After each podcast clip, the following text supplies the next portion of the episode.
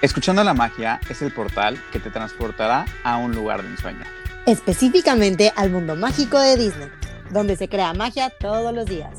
Somos parte de la gran comunidad de cast members. Yo soy Andrea Miguel. Y yo soy Joaquín Ortiz. Así que te invitamos a que prepares tus orejas, porque estás a punto de saber un poco más de todo lo que pasa alrededor de esta gran compañía llena de polvo de hada.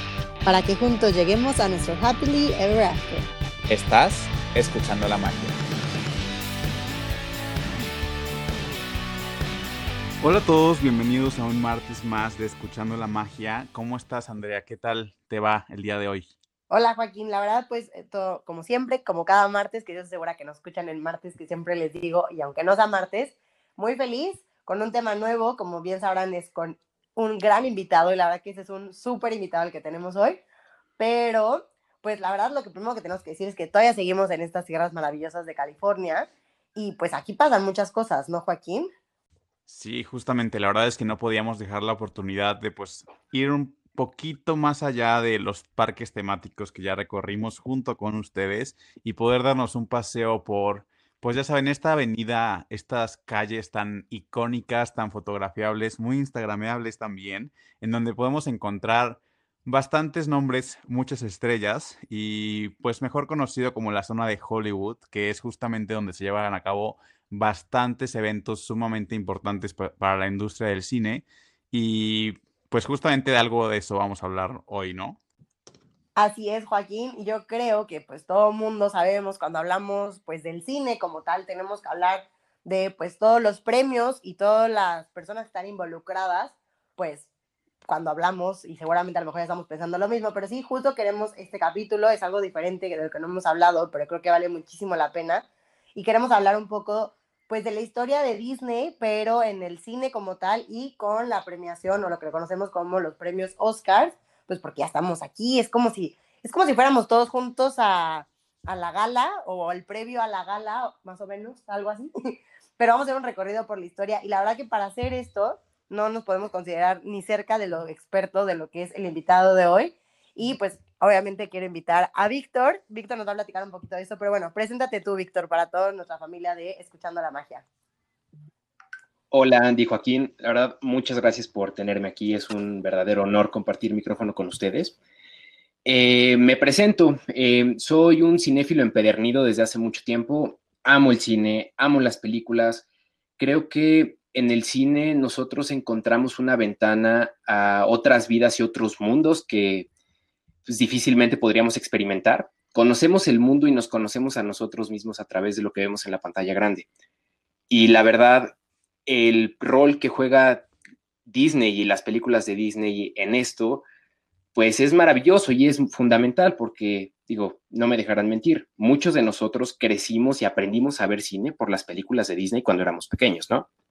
Sí, la verdad que sí, completamente. Creo que en nuestra generación más que nada no falta nunca este tipo de comentario en donde se hace referencia a alguna película entrañable de nuestra infancia que podría representar tal vez, solo tal vez, algún tipo de actitudes que podríamos tomar o maneras de ver la vida hacia futuro o incluso nuestro presente que al final pues se vuelve parte de esta cultura colectiva que, que tenemos todos porque pues son películas que, que tienes que ver sí o sí porque es muy común que las hayamos visto cuando éramos niños, como bien dices.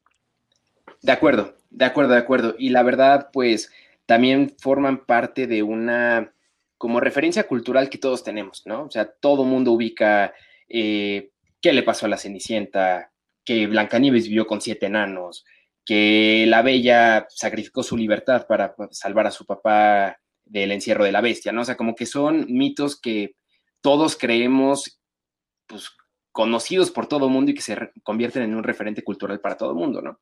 Y bueno, eh, partiendo de eso y de esa admiración al cine, me considero eh, un fanático también de todo lo que gira en torno a los premios de la academia.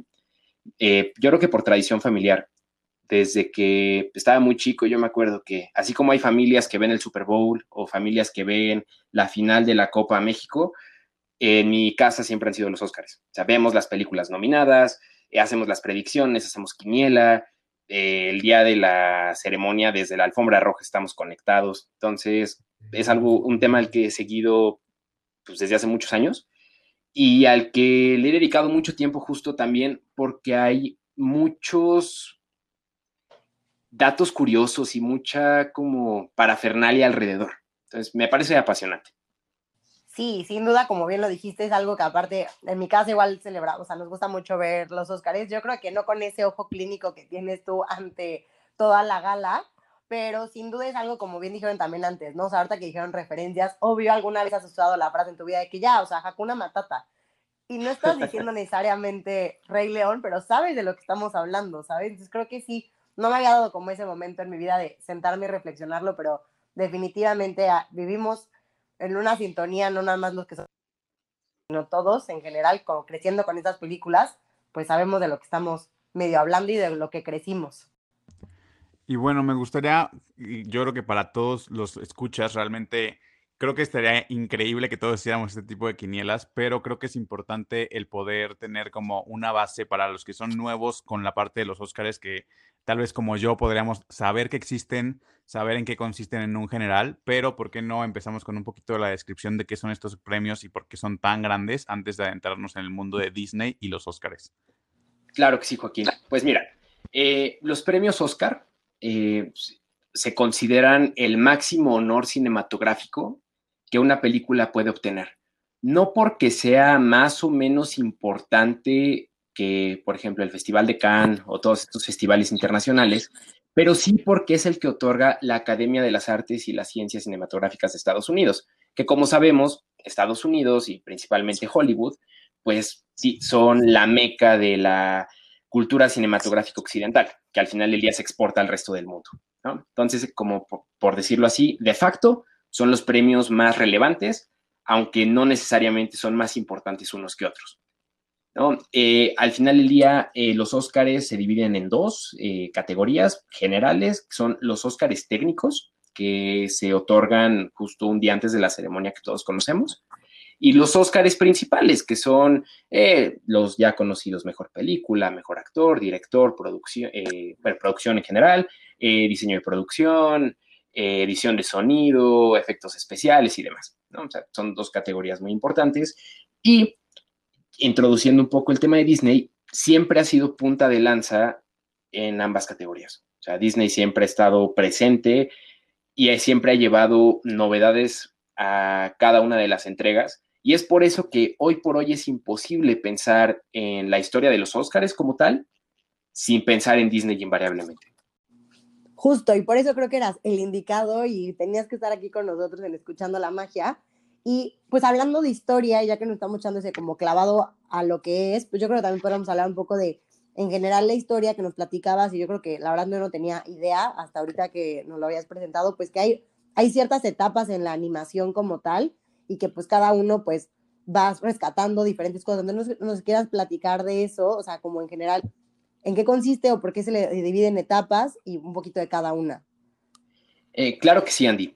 Mira, eh, entender la historia de Disney a través de las etapas de, producción, creo que nos ayuda mucho a también nosotros encasillar en la cabeza o tener claro en la cabeza las diferentes, los diferentes como bloques que hubo de películas, ¿sabes? Porque uno cuando las ve, pues sí ubicas las películas viejitas y ubicas las películas nuevas y ubicas que, pues sí, Tarzán fue muchísimo después que La Bella y la Bestia y que fue después por décadas que eh, Blancanieves, pero también como que es importante encontrar los puntos importantes y en común que tiene cada una de estas etapas, ¿no? Entonces, dicho esto, pues si quieres vamos a irnos como por una, un breve viaje a través de la historia de la animación de Disney, ¿no?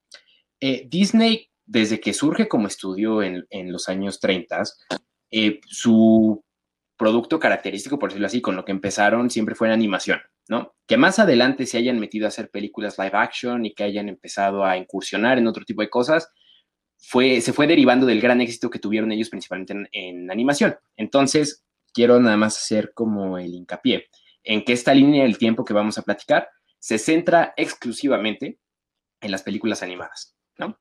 Entonces, bueno, dicho esto, eh, empezamos con la llamada Era Dorada, que en años más o menos se va por ahí del 37 al 42. Y bueno, aquí principalmente empiezan los cortometrajes clásicos de Disney. Tenemos al Mickey eh, famoso este del Steamy Boat, este en blanco y negro que va chiflando. Y tenemos los seis primeros largometrajes a color que produce Disney y que terminan siendo reconocidos como los primeros largometrajes animados en la historia, ¿no? Que no necesariamente es cierto que hayan sido los primeros, pero sí son los que más reconocimiento tuvieron, sin duda, ¿no? De esta etapa tenemos a Blancanieves y los siete enanos, tenemos a Pinocho, tenemos Bambi, Dumbo y sobre todo Fantasía, ¿no? Que, bueno, de estas eh, cinco películas, yo destacaría principalmente Blancanieves, Blancanieves fue la primera película que utilizó este, esta técnica de animación que no sé si lo han hecho, así que dibujas como un monito en una página de un cuaderno, otro con un ligero movimiento en otra, otro con otro movimiento eh, ligero en la otra, y cuando pasas las hojas rápido se ve como si se estuviera moviendo. Este tipo de animación fue la gran aportación de Disney en eh, Blancanieves y que se terminó convirtiendo en la norma para animar durante muchos años. Y Fantasía porque fue la primera película que logró incorporar una banda sonora tan compleja, tan pues, orquestada al final del día en un largometraje de animación. Entonces, de la era dorada, estos son como los cinco principales largometrajes y estas son las principales características. Sí, no, la verdad es que justamente, pues lo que mencionas, ¿no? Al final, tanto fue la parte de, de el inicio de Disney en general, como pues al final Blancanieves pues sí marcó un antes y un después en, la, cuestión de animación. Este, este tipo de ejercicio creo que todos lo, llegamos a hacer justamente. Tal vez no a un nivel de hacer una película como Blancanieves, tal vez nos quedamos en unas tres o cuatro hojas en, en, la parte inferior del cuaderno y pues hacer que el muñequito de palito se moviera, pero entendemos justamente este punto. Y la verdad es que, que sí, pues digo, al final cada, una de las películas tiene lo suyo y pues determinó pues justamente la, parte que viene para la compañía, ¿no?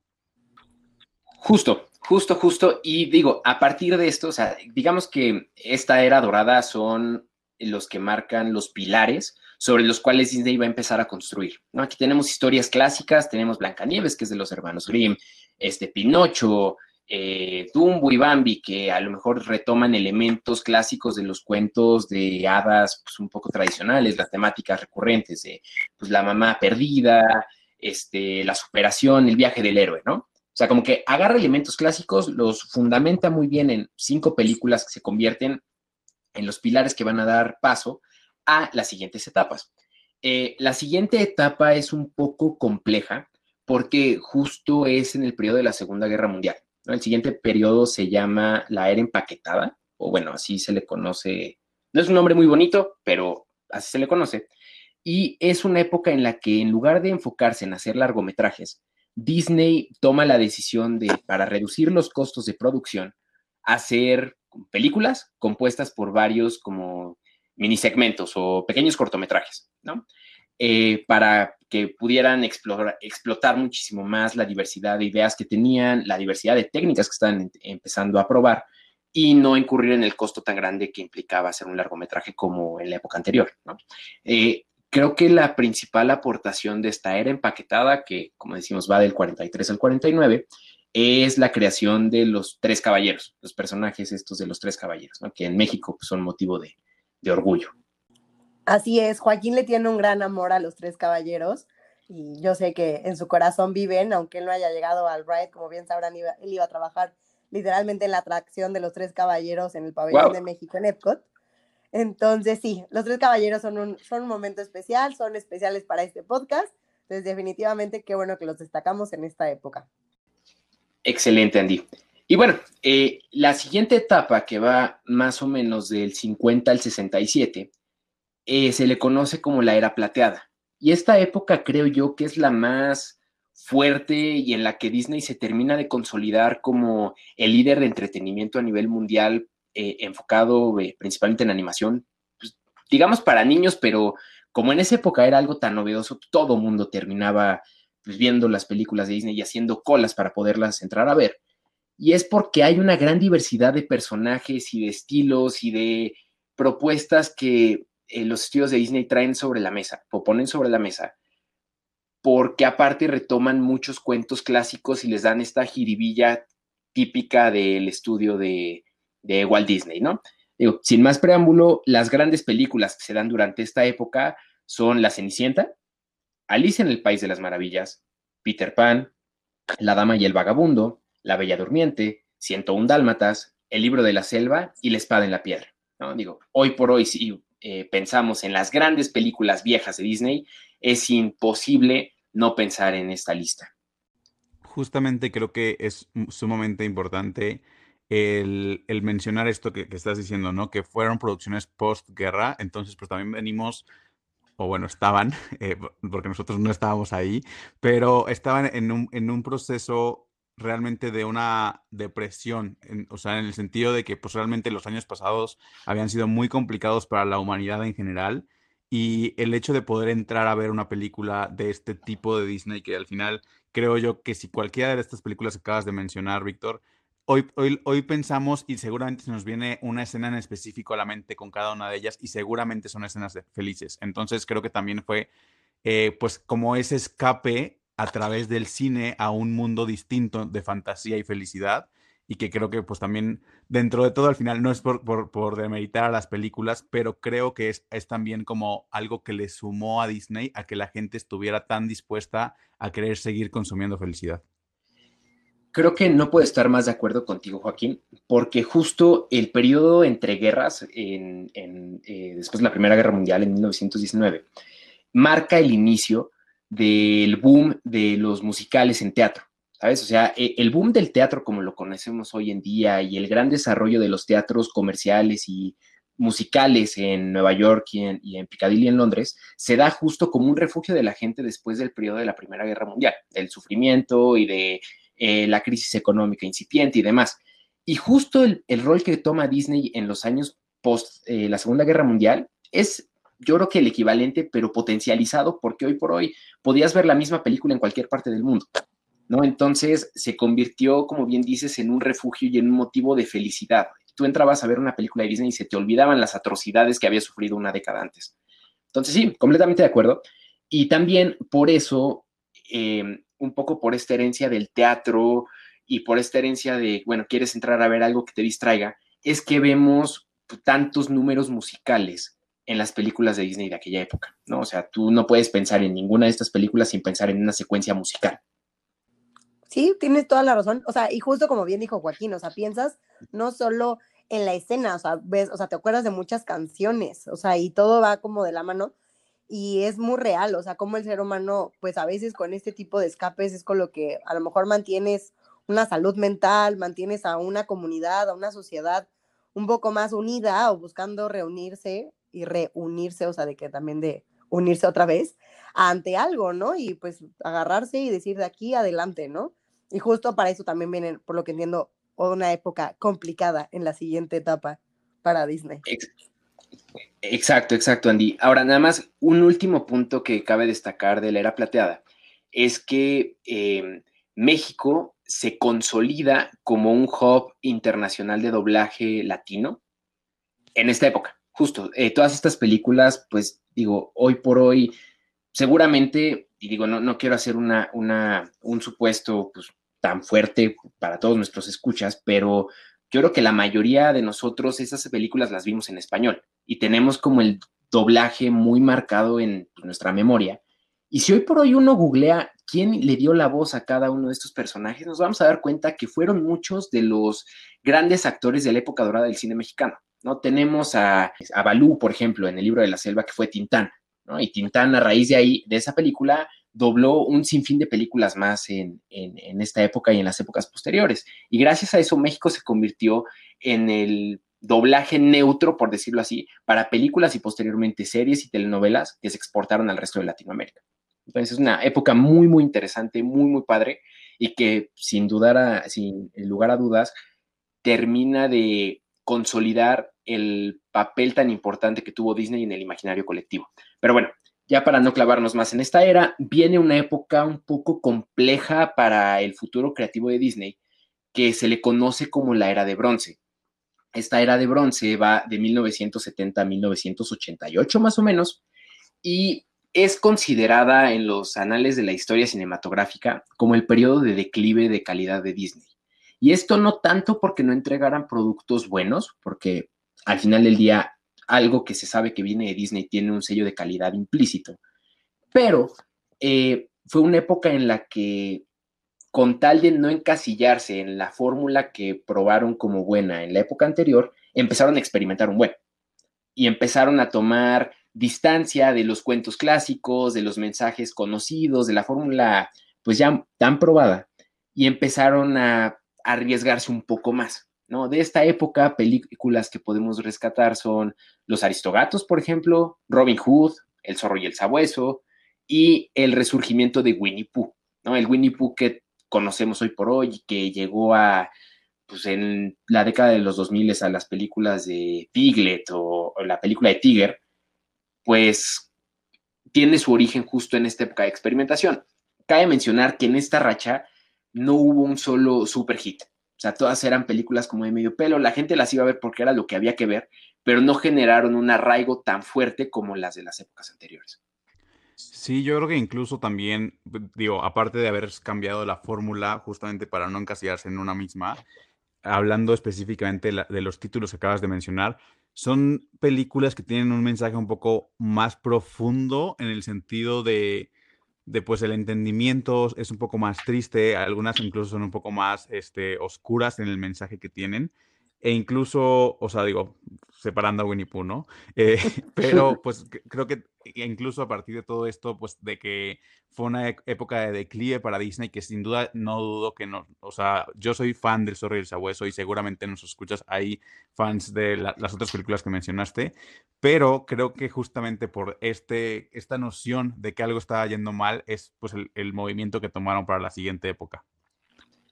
Completamente de acuerdo, Joaquín, porque justo, eh, pues después de una época tan oscura y tan complicada, viene lo que se conoce como el renacimiento de Disney. Esta época va del 89 al 99, que de hecho es justo pues, la época que nos tocó a nosotros de chicos pues, conocer y disfrutar de lleno.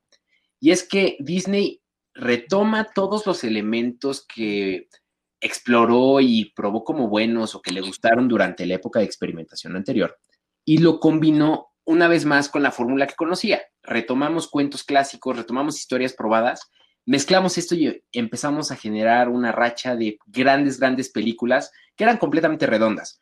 Tenían innovación en la animación, tenían un gran mensaje, tenían una historia sólida de fondo y tenían también pues grandes aportaciones como bandas sonoras maravillosas, eh, imágenes visuales tremendamente bellas, ¿no? O sea, ya eh, el nivel de atención al detalle en la animación, si bien ha sido una constante en Disney, en esta época, ¡pum!, termina de florecer, ¿no? Grandes películas de esta época tenemos, bueno, la, la lista es grande. La Sirenita, La Bella y la Bestia, Aladín, El Rey León, Pocahontas, El Jorobado de Notre Dame, Hércules, Mulan y Tarzán.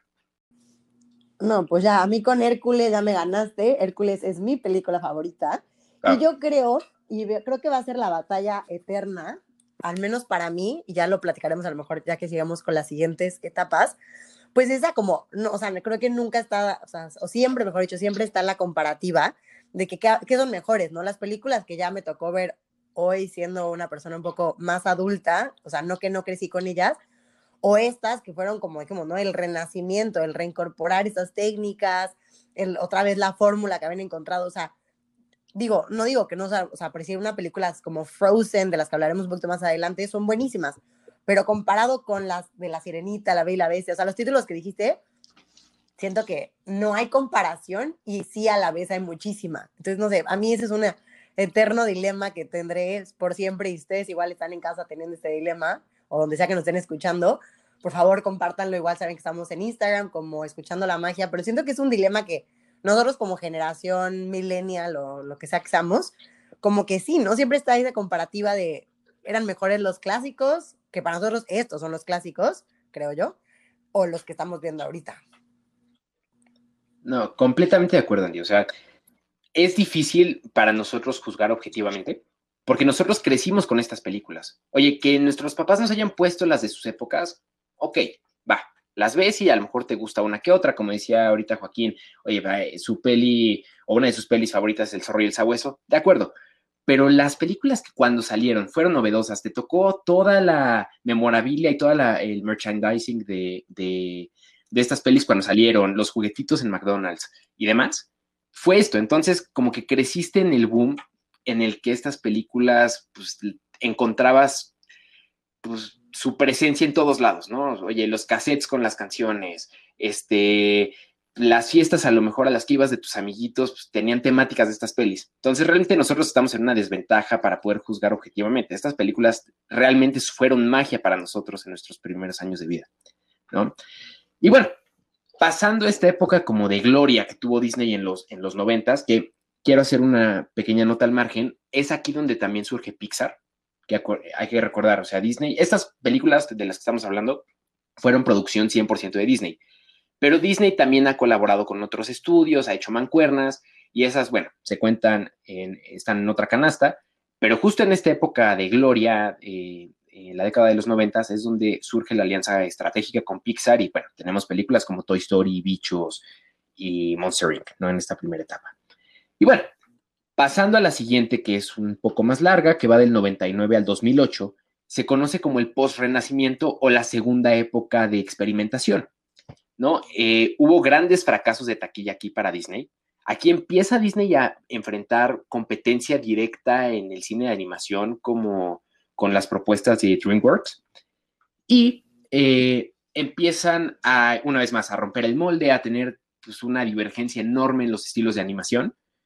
Y esto se nota con el abanico de películas que tenemos de esta época, ¿no? Tenemos Fantasía 2000, tenemos Lilo y Stitch, que pues es una animación muy peculiar, ¿no? O sea, son como eh, pues, personajes muy poco, o sea, muy realistas en el diseño. Eh, tenemos también las locuras del emperador, que el estilo es más o menos similar, pero tenemos otros completamente opuestos como Chicken Little, ¿no? que es eh, animación un poco a la Pixar. tenemos Tierra de Osos, El Planeta del Tesoro, Atlantis y demás, ¿no? Entonces, pues sí, otra época de experimentación. No sé qué, memorias tengan de esta época ustedes, chicos. Creo yo que que digo, es normal para cualquier tipo de empresa que una vez que estás como bien asentado en tus bases, o la continúas con todo, o justamente entra esta disyuntiva interna de qué podemos hacer para mejorar, por qué no experimentamos otro tipo de mercados, otro tipo de animación en este caso.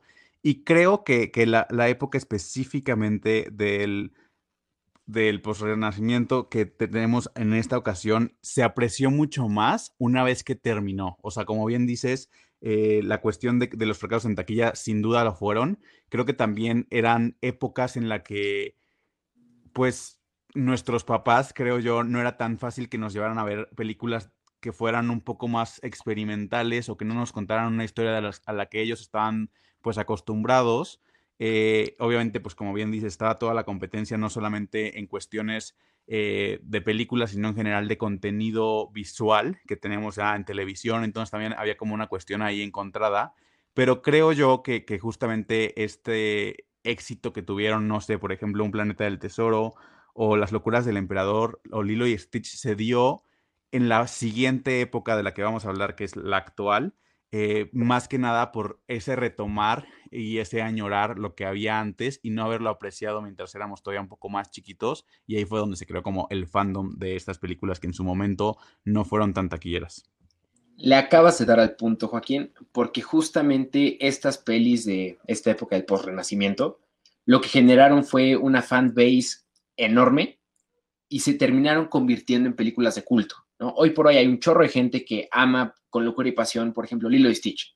O tienes este grupo en Facebook muy grande de Atlantis que tienen diálogos constantes con Tap Murphy, que fue el director de Tarzán y, de Atlantis, ¿no? También. O sea, como que se generó pues un gusto, como dices, eh, en parte motivado por la nostalgia, pero también por reconocer en el tiempo que realmente eran muy buenas películas también.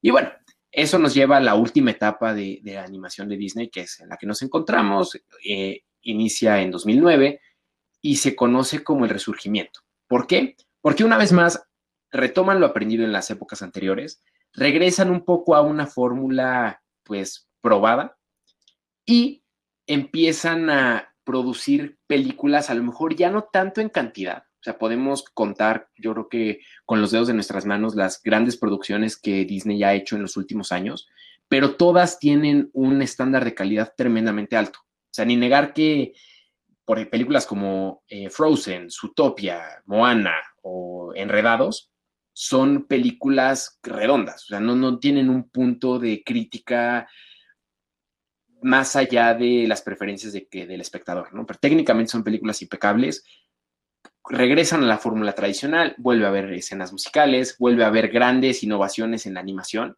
y son películas que aparte dejan un mensaje bonito, feliz y, no sé, son buenas películas genuinamente. Y que tienen un nuevo mensaje, ¿no? A mí mucha gente me ha preguntado así como, ¿cuál es la receta del éxito de Frozen y por qué las niñas están obsesionadas y hasta ni, o sea, no hay género ni siquiera. Pero yo creo que es eso, o sea, como que le empezaron a dar más el clavo a diferentes historias a diferentes personajes incluso. Entonces, no sé, como que siento que también, o sea, fue la receta que ya tenían y pues creo que algo que la apuestan muchísimo también, incluso retomando las películas anteriores que decían, hay ciertos personajes, a lo mejor no es toda la película, pero hay personajes con el que conectas y por ende consumes la película y mercancía y demás. Antes de continuar, me gustaría saber, ¿tú sabes qué pasó o no con el tema de la princesa y el sapo? Porque yo sé que es parte de este tema, pero según yo retoman la esa dibujo en vez de que fuera animada en computadora, si no me equivoco. Retoman, o sea, sí, fue, fue una gran, pues, innovación técnica, por decirlo así, porque sí retoman un poco esta técnica de dibujar cuadro por cuadro, como lo vimos en, en Blancanieves, y, eh, pero le dan como, haz de cuenta, dibujan las escenas pero le dan una última repasada digitalmente. Entonces es como una mezcla ahí medio curiosa de técnicas y por eso hoy por hoy es una película referente en la animación justamente por el resultado. De hecho, si uno la ve visualmente es un poco distinta a lo que uno estamos a lo que estamos acostumbrados, pero también tiene cierta dosis de familia.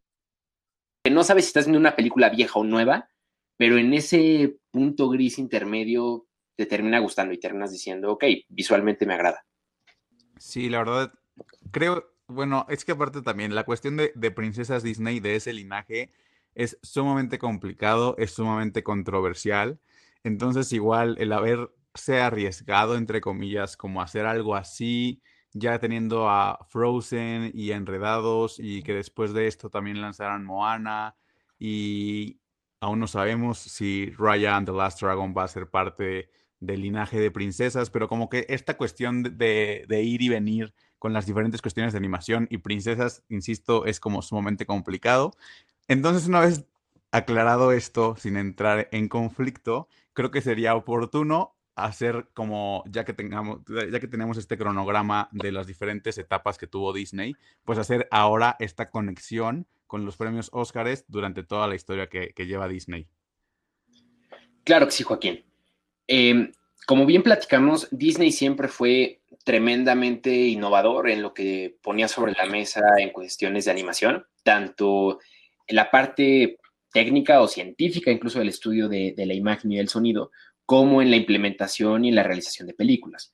Es por esto que, como mencionábamos también al principio, es imposible separar la historia de los Oscars de la historia de Disney. O sea, hay una relación tan entramada, tan cercana, que bueno, no de gratis, Walt Disney Studios ha ganado 127 premios Oscar en su historia desde 1932. O sea, es una cantidad enorme, enorme, enorme. De hecho, tanto los estudios en su conjunto como Walt Disney, eh, Walter Disney, pues, el, el, el, fundador, tienen ambos el récord Guinness de la mayor cantidad de Oscars ganados en la historia.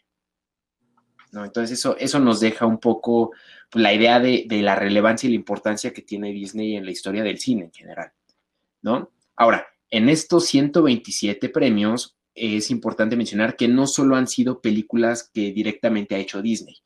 Ok, sí, las que acabamos de decir son producciones directamente de, de los estudios de Disney, pero también cabe aclarar que hay casos como por ejemplo el de Pixar, en los que Disney tuvo una mancuerna técnica o otros casos en los que Disney tiene una participación accionaria mayoritaria o minoritaria en algunas productoras y que eso le permite a Disney participar en los Oscars como productor pero a lo mejor en categorías que rompen un poco con las películas a las que Disney nos tiene acostumbrados. Y digo, entramos un poquito en detalle más adelante.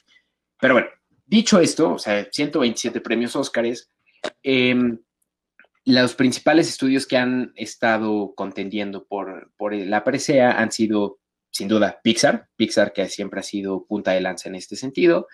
Y bueno, tenemos grandes ganadoras como Buscando a Nemo, Los Increíbles, Ratatouille, eh, Wally, Up, Toy Story 3, Valiente, Intensamente, Coco y, seguramente Soul. Eh, en Walt Disney Animation Studios tenemos también de la última etapa, principalmente, ¿no? Frozen, que es pues, la, joya de la corona del estudio, Big Hero 6, también que fue una gran peli, Zootopia y el cortometraje Paperman. Eh, tenemos a su vez también Walt Disney Feature Animation, que fue el estudio que se crea y se desarrolla principalmente en los noventas, con películas ganadoras como La Sirenita, Aladdin, El Rey León, Pocahontas, Tarzán y La Bella y la Bestia. Eh, otro estudio también fue Walt Disney Productions, que fue el estudio de cabecera de Disney principalmente en los años 50, 60, 70. Y de esta época tenemos grandes ganadoras como Mary Poppins, Pinocho y Winnie Pooh. Y por último, eh, el estudio de Walt Disney Pictures, que se dedica a hacer películas más de live action, más que películas animadas, que también han sido ganadoras, como eh, Piratas del Caribe, El libro de la selva de 2016 y eh, la extraña producción de Disney, ¿no? ¿Quién engañó a Roger Rabbit? Es una gran película, o sea, ah, bueno, yo no sé si la gente no se acuerde tanto, espero que ya tengan Disney Plus y la hayan visto, pero es muy, o sea, es una película, es que es extraña, pero como que es extraño pensar que es de Disney, pero o sea, en mi cabeza el juego que tienen en Disneyland de Roger Rabbit me fascina. Entonces, como que en mi cabeza siempre ha sido muy obvio, entre comillas, que era y no, o sea, sí es de Disney, exactamente. Creo que de todos los que dices, jamás en mi vida me imaginé que fueran como subcategorías. O sea, como que a veces sí Pixar creo que es el que más sabes que es un estudio independiente, pero que pues con la colaboración y mancuerna que hicieron con Disney, pues trabajan, son como esos primos cercanos pero yo no tenía la menor idea de que dentro del mismo estudio de Walt Disney había tantas como diferentes casillitas o que se crearon, como dices, en ciertos momentos del cine para hacer diferentes producciones de animación o, como dices, más enfocadas a la parte de live action, o bueno, que implicará actores y no solo animación. Sí, digo, la verdad, y algo que tengo que reconocer y algo que admiro de Disney como compañía es la precisión que tienen en la planeación estratégica y corporativa, ¿sabes? O sea, son tan, tan, tan bien hechos que tienen la capacidad de justamente, a ver, vamos a hacer una pequeña compañía, un pequeño estudio únicamente enfocado en esto porque queremos hacerlo tan bien que, necesitamos gente únicamente con la cabeza en hacer películas de live action, por ejemplo, como en el caso de eh, Walt Disney Pictures. O queremos únicamente un equipo dedicado a adoptar las últimas técnicas de animación y ponerlas ya no en mancuerna con Pixar, que tienen un proceso creativo completamente distinto, sino que implementen la fórmula de Disney 100% y de ahí nace Walt Disney Animation Studios, ¿no? O sea, es, maravilloso, la verdad. Como compañía Disney es un monstruo enorme al que uno podría dedicarle horas y horas de análisis porque pues, todo lo hacen tremendamente bien y eso no es gratis, ¿no? Pero bueno, justo Andy, eh, siguiendo un poco con lo que dices de que pues uno luego no tiene tan claro que hay estas divisiones dentro de, la, el brazo productivo y creativo de Disney. Eh, hay otras colaboraciones que no son tan evidentes y que han llevado a que Disney tenga un rol también bastante activo en películas que uno no pensaría que tienen detrás el dinero de la casa del ratón, ¿sabes? Eh, una de ellas es la participación que tuvo Disney en el estudio de Miramax, y cómo con este estudio llegó a conseguir el Oscar a Mejor Película con la película de Chicago, ¿no? O sea, la película de Chicago con Catherine Zeta-Jones del 2002, pues uno jamás pensaría que Disney tiene algo que ver con ella, pero sí, fue productor, fue, fue productor indirectamente vía su subsidiaria de Miramax. También tenemos otros casos así súper raros como eh, eh, los, los Oscars que se llevó eh, la productora Touchstone, que también era propiedad de Disney, con películas como Pearl Harbor en 2001 y La Sociedad de los Poetas Muertos con Robin Williams en el 89. Y por último, a mí una de las que más me llamaron la atención cuando, cuando lo leí es que Disney tiene el 10% de participación en el estudio Ghibli, que pues, es este, el estudio este famoso de, de, Miyazaki en Japón. Y Disney estuvo encargado de la distribución en los países angloparlantes y en todo Occidente de la película El viaje de Chihiro. El viaje de Chihiro, que, si bien recordamos se llevó el Oscar a Mejor Película Animada en 2001. ¿No? Entonces dices, wow, o sea, Disney está metido absolutamente en todos lados. Sí, no, creo que sin duda, yo creo que todos los que nos están escuchando en este momento no te, no te esperabas que Disney tuviera como algo que ver justamente en, este tipo de películas. Y, digo, al final también es un agradecer que, ellos como estudio eh, pues puedan ver este valor agregado que pueden tener como una película como El viaje de Shihiro, que, que si no hubiera sido por ellos, pues simplemente no habría llegado no de manera oficial que, pues digo, en el momento en el que salió el viaje de Shihiro en el 2001, pues tampoco era tan sencillo de, ah, me meto a internet y la encuentro, ¿no? Esto que llega a mi país. Eh, entonces, pues sí, es como toda esta cuestión de que, pues vieron ese potencial en la historia, en la animación, para decir, ok, yo me, yo me voy a, a tomar el tiempo, voy a invertir parte de mi dinero para que esta película llegue a, diferentes partes y que pues al final Digo, no, no dudo que también alguien dijo, esta película tiene toda la pinta de que podría ganar un Oscar en el futuro. Este, tenemos que ser nosotros quienes sean, seamos los embajadores en esta parte del mundo, por así decirlo. Entonces creo yo que también fueron movimientos bastante interesantes, aunque no creo que sean los únicos fun facts que traes para este capítulo.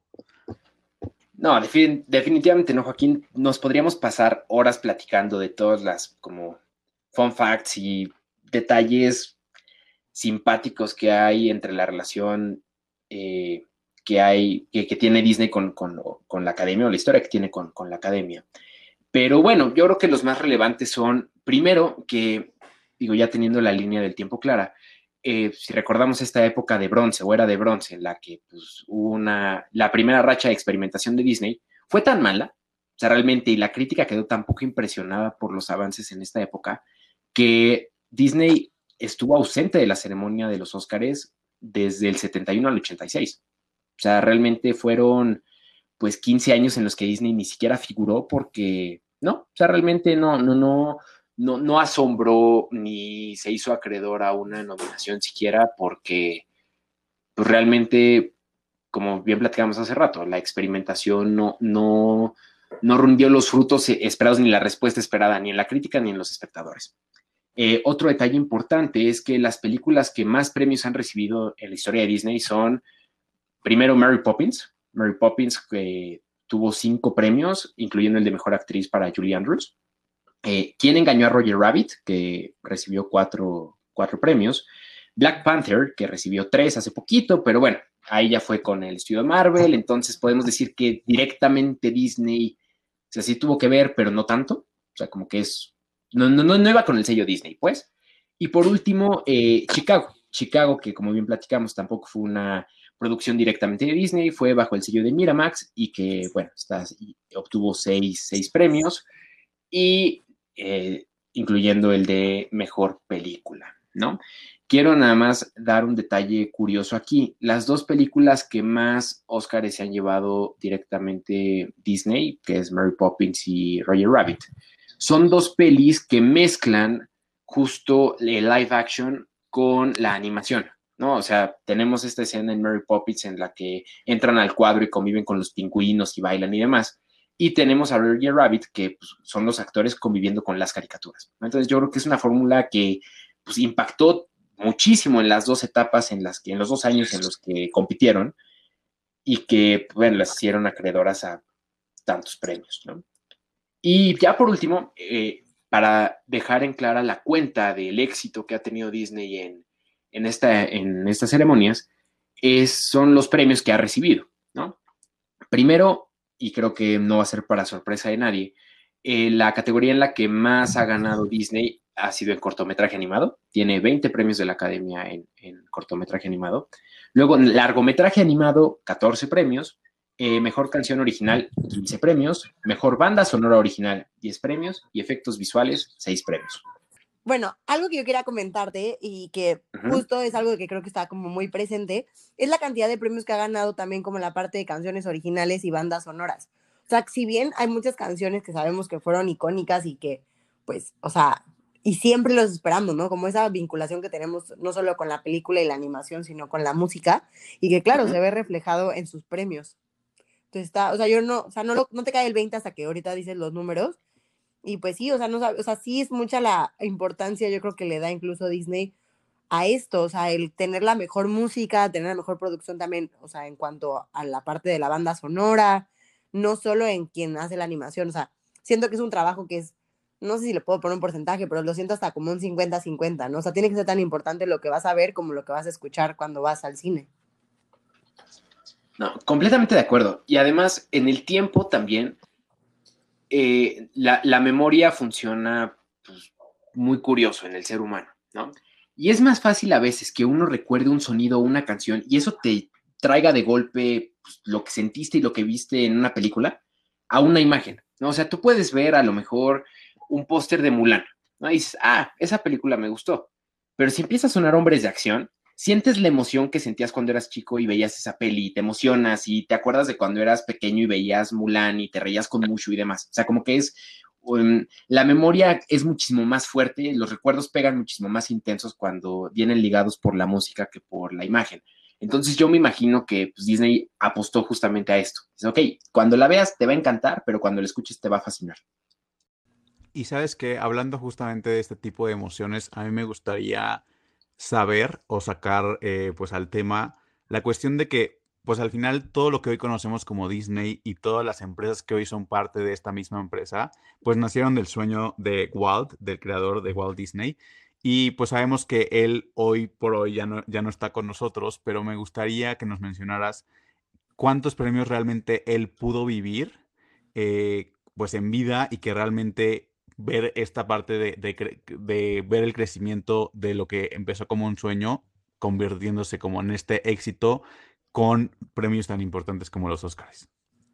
Claro, claro, claro, Joaquín. Y bueno, como bien dices, Walter eh, Disney, pues, digo, murió en 1966, justo en la época pues eh, fue la transición, ¿no? Entre la época empaquetada, la época de plateada y un poquito llegando como a los inicios de la experimentación.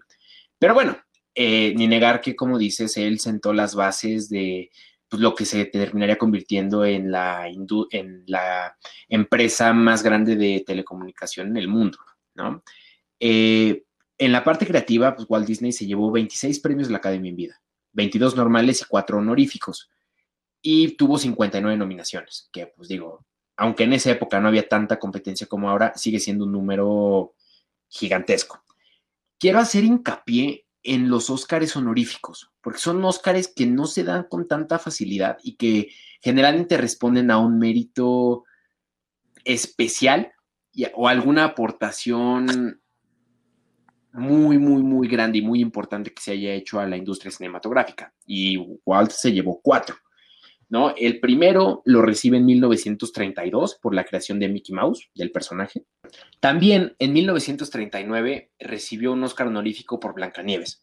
Como bien platicamos hace rato, Blancanieves fue un hito en la historia de la animación de largometrajes. Fue la primera película que se reconoce como tal y bueno, por esta gran aportación Walt Disney recibe este Oscar eh, honorífico, ¿no? Eh, cabe mencionar que la estatua o el premio, pues es un poco peculiar porque es la estatua del Oscar que todos conocemos y siete estatuas chiquitas que ah, semejan o hacen, eh, pues tributo, rinden tributo a los siete enanos de Blancanieves, ¿no? Entonces, si uno puede googlear esta imagen, pues vale mucho la pena.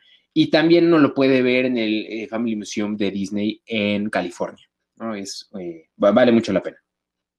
Eh, luego, en 1942, se llevó el Oscar por, honorífico por fantasía, como platicamos hace rato, por incorporar pues, una banda sonora tan compleja en, una, en un largometraje animado. También en el 42 se lleva eh, Walt Disney el galardón de, en honor a Irving Thalberg. Este premio, hay que hacer hincapié también, en que se otorga desde 1937 y la academia lo da únicamente a personajes de la industria que han hecho una contribución enorme al mundo de la cinematografía. es así como el Oscar más grande al que puedes aspirar tú como cineasta, es justo este Oscar honorífico en honor a Irving Thalberg. Otros directores que lo han ganado han sido eh, Alfred Hitchcock, eh, Bergman, Spielberg, George Lucas, Clint Eastwood y Francis Ford Coppola. No, o sea, a mí no sabes cómo se me llena así como hasta de sentimiento, porque, o sea, digo, no es como que a mí me los dieron los premios, pero para nosotros yo creo que quienes trabajamos para, pues, la compañía, pues Mickey Mouse es Mickey Mouse, o sea, al final del día es tu jefe, o sea, es un personaje que yo creo que todos, o sea, desde que lo dijiste, ¿no? O sea, es como un personaje, o sea, le dan un premio por algo que creó, que para nosotros hoy por hoy como sociedad no es ah, solo un ratón, o sea, o luego nos burlamos de cosas de que hay el ratón, pero está cañón, o sea, como todo el impacto que él tuvo a lo mejor con una sola idea y la, el poder que le hemos dado a la sociedad a algo tan grande. Y yo no tenía la menor idea de este premio que dices y qué cool y qué cosa, qué importante ha de haber sido para él en ese momento y que hoy por hoy, bueno, imagínate, años después sigue siendo tan importante y que pues que realmente sí compite, o sea, competir con un George Lucas, Clint Eastwood, Spielberg, Coppola, entre otros, o sea, cada quien como en su ramo. Me queda claro que nunca compararía una película de Star Wars como tal a un Blancanieves, pero que cada quien aportó muchísimo a lo que hoy conocemos como el cine. Completamente de acuerdo. La verdad, digo, creo que todos sabemos que pues, Walt Disney fue alguien muy importante. Disney es pues una de las eh, compañías productoras más importantes de los últimos años, pero ya que le pones números a esta presunción, te das cuenta de, del impacto real que tuvo, ¿no? Y de cómo la industria, la industria de quienes saben, la industria de quienes están metidos en la realización cinematográfica, incluso ellos reconocen la gran aportación y la gran importancia que el estudio de Disney tiene. ¿no? Entonces, pues sí, únicamente es ponerle datos a algo que todos ya sabemos y que todos reconocemos. Sí, bueno, la verdad es que, es este tipo de, pues, premios honoríficos, como bien dices, son muy, muy raros de ver. Pero, pues creo que también, pues recalcando o retomando un poquito lo que estabas mencionando de las diferentes cuestiones en donde ha sido nominado y premiado la, la parte de esta casa productora, también, pues me imagino que debe ser complicado el, el entrar en diferentes, pues, categorías en específico que tienen los Oscars, porque pues realmente, pues aunque hoy Disney tiene una, una vasta, pues diferentes tipos de casas productoras dentro de la misma, creo que pues antes no era tan sencillo. No sé qué nos puedas decir como en esa cuestión. Una vez más, Joaquín, le das al clavo porque Disney tiene un sueño frustrado y es que él directamente no ha podido ganar nunca el Oscar a Mejor Película. Platicamos hace rato que lo eh, recibió uno por Chicago, pero eso lo hizo con una casa productora que no tiene el sello de Disney. O sea, Disney está detrás, pero pues es Miramax. Miramax en ningún momento pues, menciona a Disney, ni a Mickey Mouse, ni nada. ¿no? Entonces, como un monstruo aparte. Eh, la explicación que se le da a este fenómeno, porque Disney sí ha estado nominado en todas las demás categorías, pero nunca se ha llevado el premio mayor de la noche, que es el de mejor película.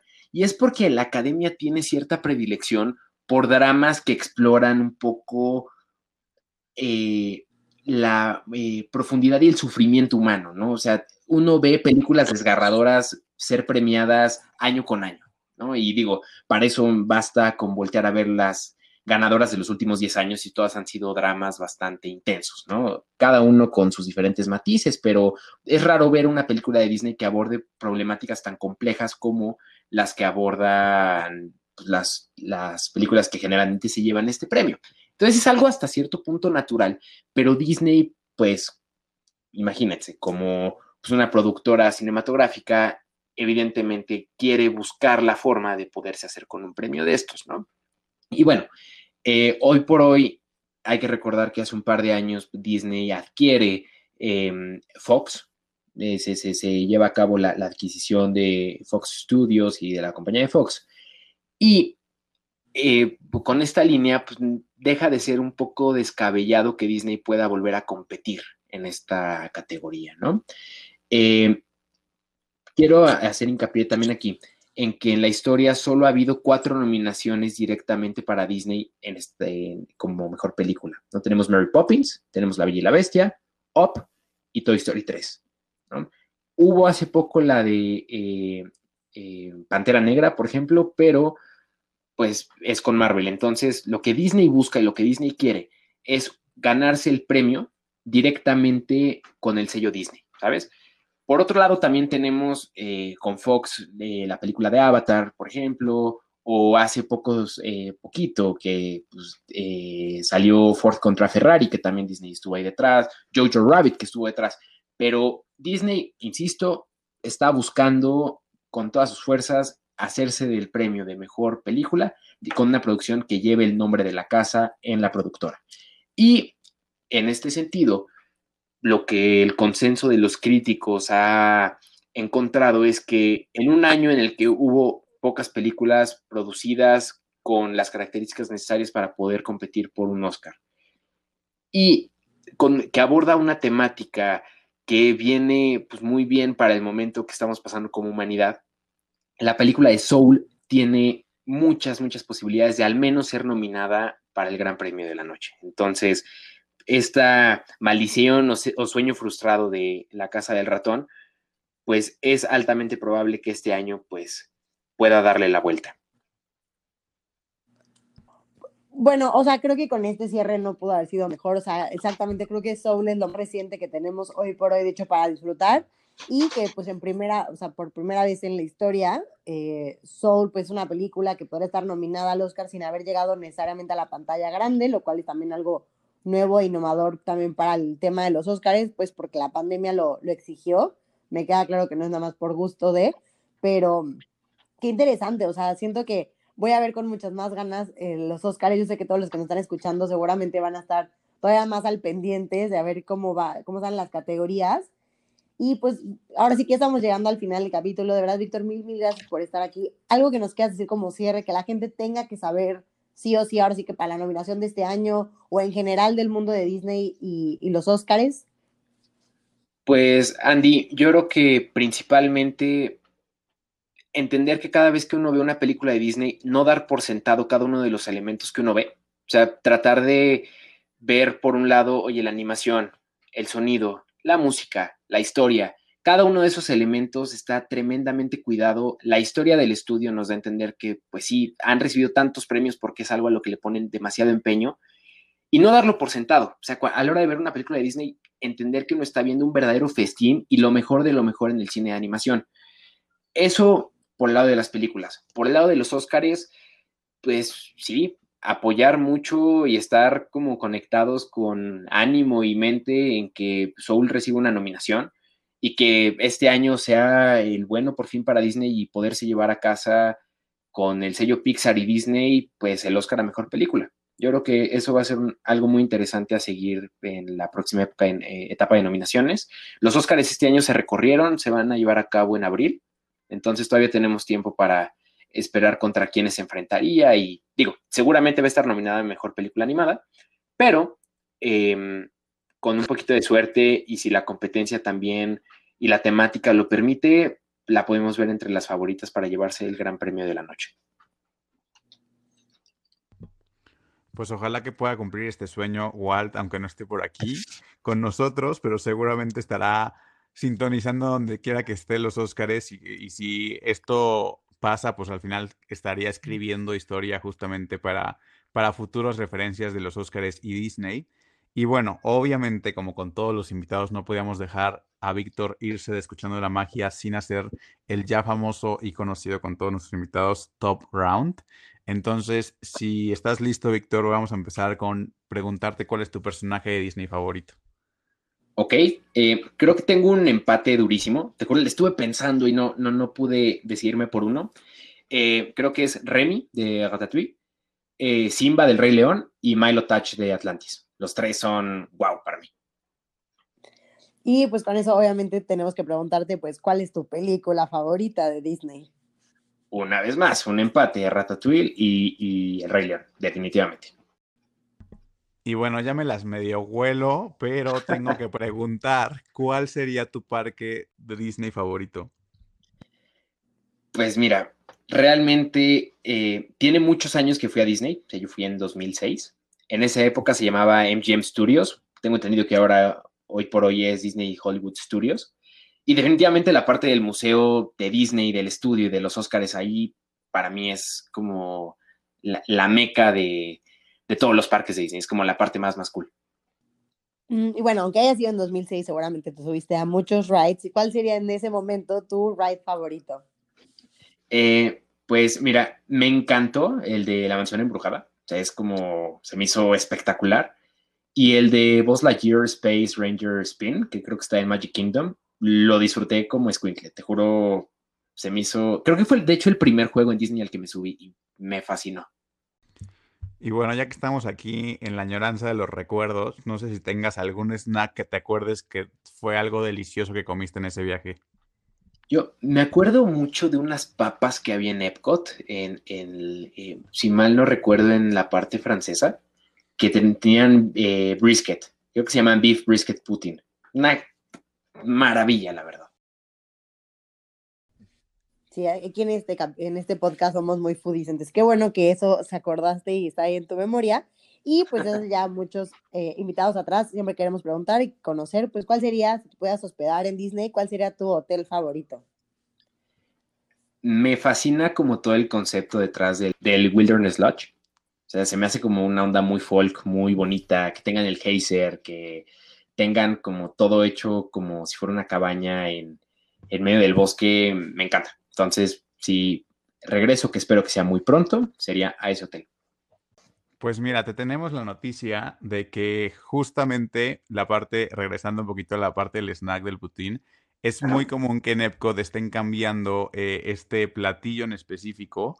Entonces, pues ya nos, tendrá que tocar el viajar juntos a Disney, nosotros más que encantados de, poder viajar contigo. E incluso yo creo que podría ser un invitado sumamente especial a, sumarte al viaje de la D23, que si bien no son Óscares, pero pues tienen esta, esta parte de los Disney Legends que también son premios más que nada como internos de la compañía, pero podría ser como lo más cercano a donde nosotros mortales podemos entrar. Y la verdad es que me, encantaría y siento que también sería como algo que podría apasionarte bastante.